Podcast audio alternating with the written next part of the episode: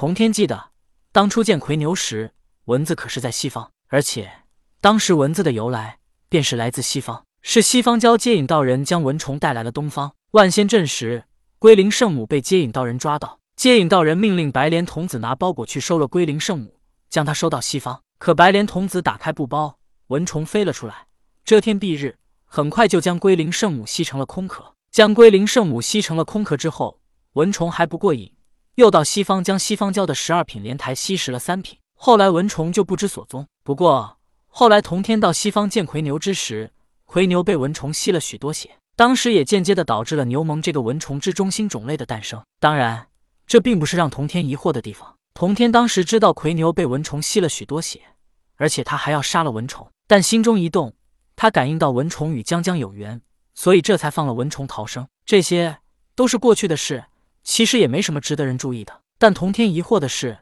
他作为一个圣人，蚊子看到他只能逃跑，哪还敢到他身边嗡嗡的叫唤呢？就像后世有一句很有名的话。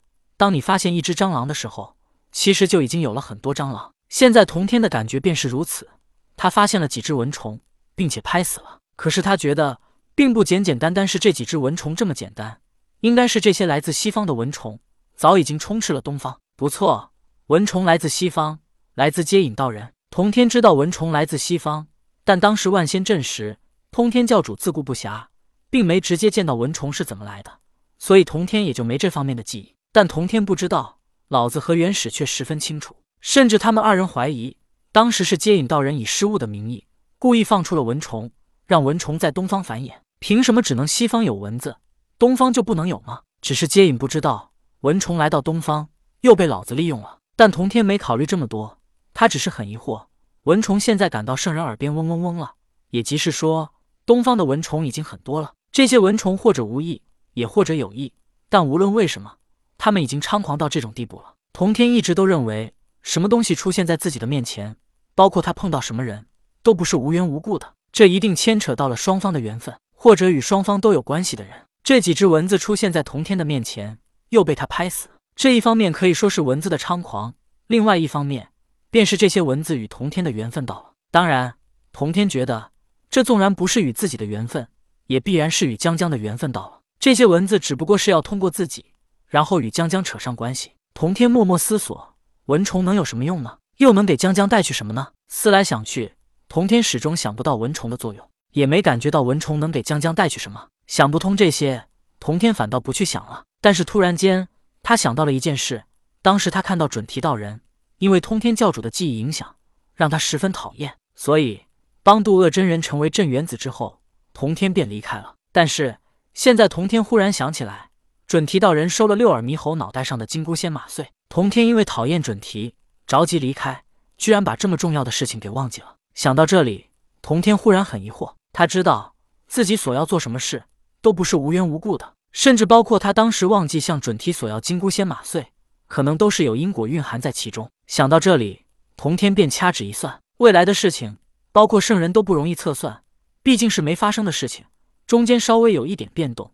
都可能会影响到结果，所以童天也只能测算一个大概。其实这三界测算最准的，当属伏羲，因为他发明了八卦，三界的算卦测算都是因他而来。如果红军道人和伏羲在一个境界，或者他们修为相当，可以说连红军的测算都没有伏羲的准。只不过达到红军的修为境界，哪还有什么准不准的？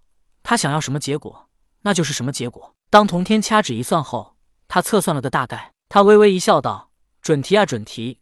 今日你如何将金箍仙马穗抢走？他日你还要如何将他主动送回来？抢走就真的属于你了吗？想到这里，童天忽然又想到了江江，因为金箍仙包括六耳猕猴，在他心中都不是最重要的。童天又想起了他到西方见到奎牛之时，那蚊虫变异成为了牛虻。当时童天知道蚊虫去叮咬魁牛，但他没有阻止，因为蚊虫变异之后成为牛虻，那才是与江江有缘的。童天明白了。江江有些事情需要自己的帮忙了，而且他也需要蚊虫变异后的牛虻。牛虻，童天忽然愣了一下，他好像记得，当时魁牛为了来帮自己，他身上带了几个牛虻，一起来到了东方。当时童天被蚩尤脑袋迷惑，魁牛为了将他惊醒，从西方而来。当奎牛来的时候，因为着急，他身上携带了一些牛虻，他也并不在意。要是在往常的时候，奎牛早就甩着牛尾，将这些牛虻给拍死了。但因为着急同天，他忘记了自身，也没心情想那么多。这就导致牛虻随着他一起来到了东方。牛虻和奎牛一起来到东方，如今我又拍死了这几只蚊子，或许江江与蚊虫的机缘到了。他有一些难做的事，非蚊虫不可了。童天默默思索了一番，他现在必须去找江江了。但是童天还是很疑惑：东方诞生一个新的物种，或者一个外来物种侵入到了东方，圣人不可能不知道。也即是说，东方圣人也是在放任蚊虫的滋生蔓延。